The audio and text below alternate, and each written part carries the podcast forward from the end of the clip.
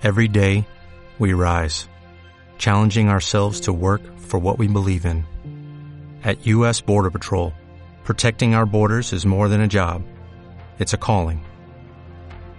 Agents answer the call, working together to keep our country and communities safe. If you are ready for a new mission, join U.S. Border Patrol and go beyond. Learn more at cbp.gov/careers.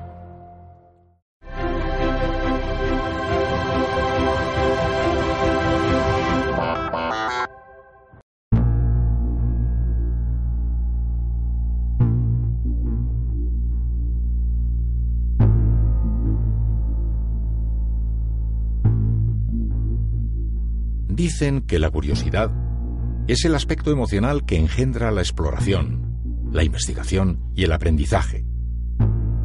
Pero todo se complica cuando los interrogantes se trasladan al futuro. Ahora se están abriendo nuevos horizontes y se anuncian cambios enormes. Todos somos conscientes de que estamos diciendo adiós a un mundo y que otro se está fraguando a gran velocidad.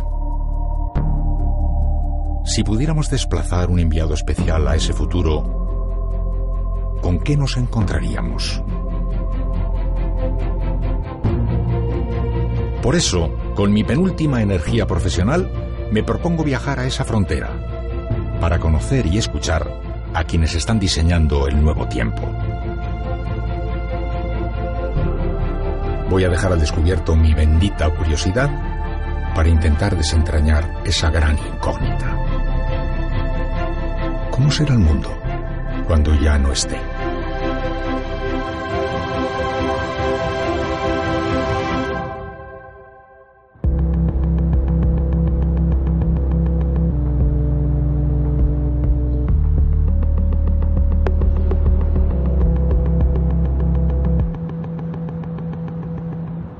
Antes de empezar mi viaje, me he citado con tres amigos para construir juntos nuestras primeras preguntas. Uno de nuestros mejores antropólogos, Juan Luis Arzuaga. Una especialista en ciencias e innovación, Cristina Garmendia. Y uno de nuestros filósofos de referencia, Javier Gomá. ¿Nos inquieta el futuro que se vislumbra? ¿Nos esperanza?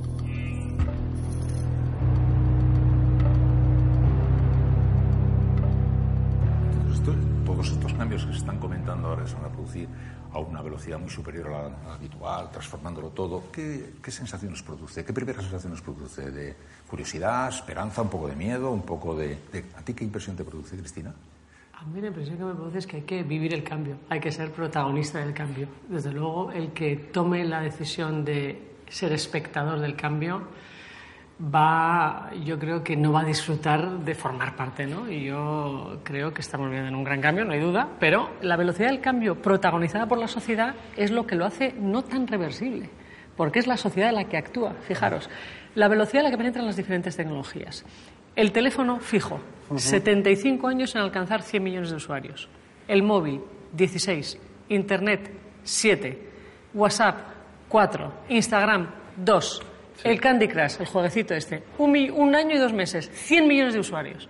Entonces, la velocidad a la que penetra eh, una tecnología eso que protagoniza el cambio. ¿Y nos preocupa que además de esa velocidad haya otra velocidad también, que es la del agotamiento de los recursos naturales? Porque a esa misma velocidad te diré, en el año 1960, en un año la sociedad consumía dos tercios de los recursos de ese año. En el año 2013, en octubre, se habían agotado ya las reservas de regeneración de ese año. El año pasado, en agosto. ¿Eh? ¿No os preocupa que a la misma velocidad que pasa lo que tú dices, vaya pasando también un agotamiento de los recursos naturales. Es que está pasando, no es que vaya a pasar. Es que y eso, eso digo, eso nos anuncia un factor, además del tecnológico, un factor de enorme importancia que va a determinar. Pero Europa, ha tomado, Europa ya ha tomado cuenta de esto. Europa con toda, todo el eje que está trabajando de economía circular, que es exactamente esto. O sea, venimos de un modelo de producir, usar y tirar. Y esto es que es insostenible. Acabamos con el planeta. O sea, no podemos producir, usar y tirar. Tenemos que reutilizar, pero reutilizar como compromiso ya no social de buenismo, no, no, por necesidad de sostener el modelo. Entonces, todo el tener que reutilizar y maximizar el uso de materias primas y de energía es que tiene que ser un compromiso de todos los modelos empresariales. Sí, sí, sí, como propósito, como ideal, me parece mm, espléndido. ¿no? Eh, yo, en cambio, no veo que se avance en esa dirección. Pues yo lo que veo es que cada generación consume más energía que la anterior. Por supuesto, yo consumo más energía que mi padre y mi padre consumía más energía que mi abuelo y, evidentemente mis hijos van a consumir más energía y materiales para su vida que, nuestra generación. Es decir, que la, el cambio generacional cada vez eh, implica, y además por varios órdenes de magnitud, ¿no? Una, un aumento del consumo de energía y de materiales. A este factor, entonces sí le concedes tu importancia. Muchísima. El de los recursos naturales, sí, el planeta es lo único que es limitado. O sea, eso sí que es absolutamente limitado. El recurso fundamental, el agua, por ejemplo, el cambio climático y los materiales y todo. Oye, y en el consumo, que es imprescindible para la, la, maquinaria funcione, está cambiando mucho las cosas. No recuerdo quién decía el otro día, antes consumíamos para acaparar, ahora consumimos para disfrutar. El pequeño placer incesante del consumo permanente. Las nuevas generaciones que no están tratando de, de construir un maravilloso futuro estable, sino el vivir con una vida placentera, sucesivos placeres, consumo incesante. La idolatría de lo nuevo. Es curioso, durante milenios lo más respetable era siempre lo antiguo y lo nuevo siempre era visto con sospecha. Si es algo nuevo es que es algo monstruoso, excéntrico. Eh, a veces pienso que se trata también de bajar del pedestal la excitación que produce lo nuevo para llevar a un consumo que tiene que ser, antes lo hablábamos, un consumo vivo para que el mercado también siga funcionando, pero un consumo también educado. Yo no tengo soluciones eh, a los problemas. Soy perfectamente consciente de los problemas de los recursos del planeta y de los problemas del consumo creciente ¿no? y de una economía basada en el consumo y, de una, economía que, que, crea puestos de trabajo, que emplea a la gente porque, precisamente porque se consumen los productos que la industria crea y, no tengo alternativa. Yo creo que nadie la tiene. Ah, pues yo, creo que estamos ahora mismo asistiendo a una emergencia de cambio, o sea, una, una corriente que emerge claramente, que es pasar del tener al usar. Eso es un cambio total. del tener al disfrutar. De la propiedad al, uso. de la propiedad al uso. No tener un coche, sino usar un coche. No, tener una oficina, sino, usar un espacio de oficina. no, no, no, no, no, pero esto en, términos de consumo de materias primas es que es un cambio total. y esto tiene que ver con una economía mucho más colaborativa que, viene también de un movimiento social. Oye, y mezclando todos estos elementos y como algo que asoma ya en la primera curva ya, es con la aparición de nuevas herramientas y nuevas tecnologías, la liquidación prácticamente segura de un porcentaje enorme de puestos de trabajo tal como hemos conocido. O sea, el dato este del Departamento de Trabajo americano que decía el 65% del trabajo de dentro de 20 años todavía no se ha inventado. Pero mientras tanto van a caer ¿eh? millones de puestos de trabajo posiblemente puesto que no va a poder, digamos, competir con la robótica, las nuevas tecnologías, etcétera. ¿No? Se esto ha ocurrido antes, ¿no? En la agricultura trabaja muchísima menos gente, infinitamente, desde que se mecanizó en los años 60. No hace tanto tiempo. La mecanización del medio rural es de los años 60 en nuestro país. Y en este tiempo, pues, eh, se ha producido el mayor trasiego de población de la historia de España y la historia del mundo occidental. Ahí es donde se dice que los nuevos nichos de trabajo que están relacionados con la salud, con la... Con luego hablamos a veces con generalizaciones... Van a poder, van a poder ir a la misma velocidad. Es que, es que a veces lo que, lo que es cierto para los grandes mercados asiáticos, americanos, a lo mejor no lo, es, no lo es tanto para Europa o Occidente, que estamos a ritmos completamente distintos, incluso demográficos.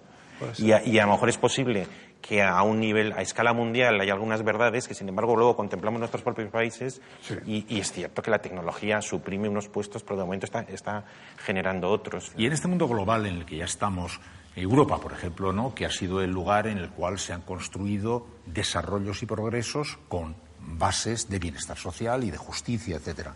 Al tratar de vivir en el mundo global, va a tener que diluir esas conquistas, va a tener que ir cediéndolas para poder, o va, por el contrario, a impregnar el mundo con sus con yo una burrada, yo decir una burrada. La, la, globalización del mundo, en altísima proporción, es occidentalización del mundo. E incluso el mayor refinamiento de la cultura, que es la autocrítica, es una invención occidental y, la más el fruto más refinado de la autocrítica, que es el multiculturalismo, por el cual se relativiza incluso los logros de Occidente, es también occidental. Bueno, la ciencia es un producto del pensamiento, ¿no? La ciencia es uno de los productos del pensamiento humano y es occidental. Es occidental. Y luego, cuando hablamos de la mundialización o la globalización como relativización del China se parece más a Europa de lo que Europa se ¿Y cuál sería tu pronóstico? ¿Dentro de 50 años China se parecerá más o menos? Pues más, claro. Esa es mi opinión sí, Sí, yo también estoy convencido. Sí, yo también creo. ¿Y para que eso ocurra habremos tenido nosotros que diluir los derechos conquistados? Al contrario, yo creo que son irrenunciables. Los inundaremos. Yo creo, que son, yo, creo que, yo, yo creo que son irrenunciables. Es que no, no, no nos vamos a dejar no nos vamos a dejarlo. que hay mucho recorrido por hacer. Es al final, hablamos de políticas... No es la riqueza, es el derecho a la justicia, que son diferentes. Y a la dignidad. Si pudiéramos, eh, se puede renunciar a la riqueza, porque la riqueza, antes lo comentamos, es lo más relativo que existe. Riqueza es, relativa, eh, es lo que tú tienes o el acceso, o tus posibilidades en comparación con las de la gente que te rodea. O sea, no hay, no hay nada más relativo que la riqueza, ¿no? o sí. Eh, y entonces lo que se busca, lo que el ser humano por su propia naturaleza y hasta los animales incluso, eh, verdaderamente necesitan es justicia, o sea, un trato justo. Y la velocidad, digamos, el ahora mismo, quiero decir, el clic que de pronto te abre las puertas del universo el clic que te conecta absolutamente con todo lo demás, que junto con la globalización es el otro gran dato que nos ha puesto patas arriba prácticamente todas las cosas. ¿eh? ¿Cómo eh, encajáis esta especie de, galope disparado del tiempo? A mí me parece la mejor metáfora de, lo, viejo y de lo nuevo. O sea, cómo se dan la mano lo viejo y lo nuevo. Eh, ahora vivimos dispersos, las familias viven dispersas por todo el planeta. No es raro que unos padres tengan un hijo viviendo en Estados Unidos, otro en China y otro en, no sé, en, África. De manera que a lo que nos ha llevado la modernidad es a que las familias están muy separadas, los miembros de las familias, mucho más que nunca. Antes incluso vivían padres e hijos independizados, vivían en la misma ciudad.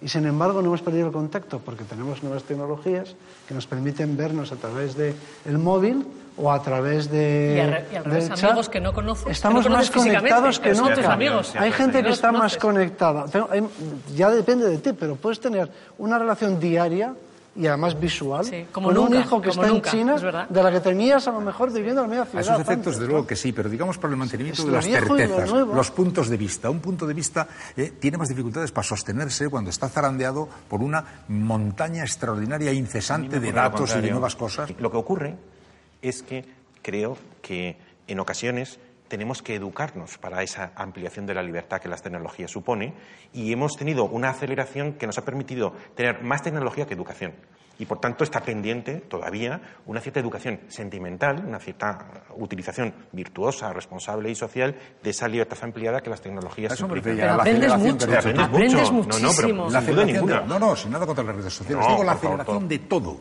que todo está a tal velocidad circulando, llegando, yéndose a toda velocidad, que casi no nos da tiempo ni a pestañear ya han sido sustituidas por las siguientes, si no se introduce en una cierta perplejidad o un cierto aturdimiento. De educación. Pero, pero está sometido, o sea, por ejemplo, cuando buscas referentes, ¿no? que yo creo que hemos pasado unas décadas de, de, falta de referentes, ¿no? del referente clásico de toda la vida, del señor, la señora que te inspiraba, ¿no?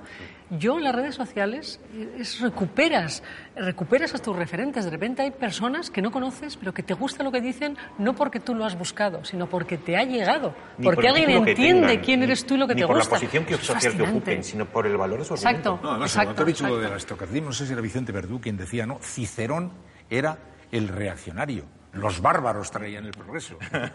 sí, ahí está la cosa. Bueno, entonces, ¿qué pasa con la lucha del poder? Porque también alguien decía que esto, en cierto sentido, ha diluido un poco la lucha del poder y otros dicen que ahora por el control de los big data, los big data, se van a librar las grandes batallas que los tiburones de todos los tiempos han librado por los escenarios de... Es que eso es lo grave, no la tecnología. Es que ese es el problema, ese es el punto. Lo que decíamos al principio, es que al final el debate es político, que la tecnología, la herramienta en, sí misma no es... Sí, ya no, ya no es qué compartir, es qué reservarse como datos de uno. Porque además, fíjate, yo creo que en nuestra generación, bueno, tendremos unas dinámicas, pero las nuevas generaciones comparten todo en tiempo real todas sus ideas en tiempo real. ¿Qué va a pasar con las patentes? ¿Qué, va a pasar con las patentes? Cuando uno haga una búsqueda, resulta que esa idea ya estará en la red. Pero, Cristina, pero era, la gente tenía más intimidad en una pequeña ciudad de provincias o en un pueblo de España antes que ahora? O sea, ahora nos estamos muy preocupados por la pérdida de, intimidad, porque se sabe todo sobre nosotros, se dispone de información sobre cada uno de nosotros. Pero es que, es que en la Edad Media, o, en el siglo XIX, o en el siglo XX, o todavía hoy, en sociedades o en, núcleos de población pequeños, no se sabe todo sobre todo. Pero, pero una cosa, yo es que no estoy cómodo cuando se eh, personaliza el poder como si el poder fuera una entidad unitaria y que más o menos mm, participan de esa teoría conspiratoria de que hay unas personas que se reúnen en Davos y nos planifican el universo entero. Yo reivindico la idea de que las sociedades, sobre todo las sociedades abiertas, son sociedades complejas, que tienen el poder extremadamente, extremadamente fragmentado. Mi experiencia personal, cuando he conocido a personas que de verdad han tenido el poder, es que el principio que rige la historia es la chapuza. Y no lo digo en sentido negativo, sino que no existe una planificación unitaria que, unos señores muy poderosos. que no están los sabios de Sion conspirando. No, lo que hay es una chapuza. Curiosamente, una chapuza muchas veces creativa. Y es que es una chapuza de muchos centros de poder extremadamente complejos que viven entre ellos. Oye, y mirando, tú has hecho la saga humana, o sea, visto desde un millón de años de, de Atapuerca en nuestros días, las grandes mutaciones se han producido como resultado, digamos, de los grandes eh, cambios en el medio, por ejemplo, las glaciaciones, como consecuencia de los grandes descubrimientos tecnológicos, pues yo que sé, que sí, el, yo que sé, la, piedra, el metal, la rueda, el, o como consecuencia de, cambios en el, en el, pensamiento humano. Pues, pues, si analizas tu cuerpo, puedes encontrar fácilmente la respuesta. Tenemos cosas que son adaptaciones al medio, ecológicas, como por ejemplo la postura y, no sé, la, nuestra anatomía en general, y tenemos otras características, las mentales, básicamente, que han surgido, se han desarrollado y son adaptaciones al medio social. O sea, todo lo que se refiere a pues, el lenguaje, la conciencia, nuestras. Básicamente nuestro cerebro procesa información social. O sea que nosotros hemos evolucionado en gran parte en un medio social, desarrollando aptitudes, ¿no? Para habilidades en la competencia social. Vamos a decirlo así. Así que, eh, esencialmente, a la pregunta de para qué sirve nuestro cerebro, ¿eh? Eh, este órgano para qué ha sido seleccionado, pues básicamente para lo que sirve y seguirá sirviendo en el futuro es para, para procesar información social. Lo que más nos interesa son nosotros, los demás. A mí hay un fenómeno biológico que me gusta mucho como símil a lo que está pasando ahora con la tecnología, que es que tú, tú, lo conoces mucho mejor que yo, que es la exaptación. La exaptación, cuando tú tienes en biología un órgano una, que se ha creado para una función, por ejemplo, las plumas de las aves, que tienen una función de protección térmica, tenían, y resulta que acaban exaptándose para una función mucho más importante que la primera, que es volar. Bueno, pues este concepto cuando lo llevas a la tecnología es muy interesante. Por ejemplo, el teléfono. Teléfono era, es un dispositivo para transmitir la voz a través de impulsos eléctricos. Esto es el teléfono. Cuando les digamos dentro de 10 años, solamente 10 años, a los jóvenes, si el teléfono es eso, dirán, ¿qué? ¿Teléfono eso? ¿La voz? ¿Sois capaces de imaginar, lo vamos de aquí, estamos instalando una modo de deadline eh, yo sitúo mi deadline, 20 años. ¿no? Entonces, situando más o menos ahí ese deadline. Eh, imaginemos que, no, no, estoy perfectamente situado. En el plazo, no, no. Digo, si yo sitúo un deadline de 20 años, si nos imaginamos más o menos que han pasado esos 20 años, a la velocidad que van las cosas y por la, el análisis de vuestra experiencia personal y profesional, ¿qué tipo de grandes novedades esperáis que, hayan, que se hayan producido de manera especialmente notable y destacada? ¿En la tecnología? En todo, en, las costumbres, en la manera de vivir, en la política, en la tecnología. ¿Dónde esperáis que se produzcan dentro de 20 años, en un mundo distinto dentro de 20 años? ¿Qué tipo de grandes novedades creéis que se han producido respecto al tiempo actual?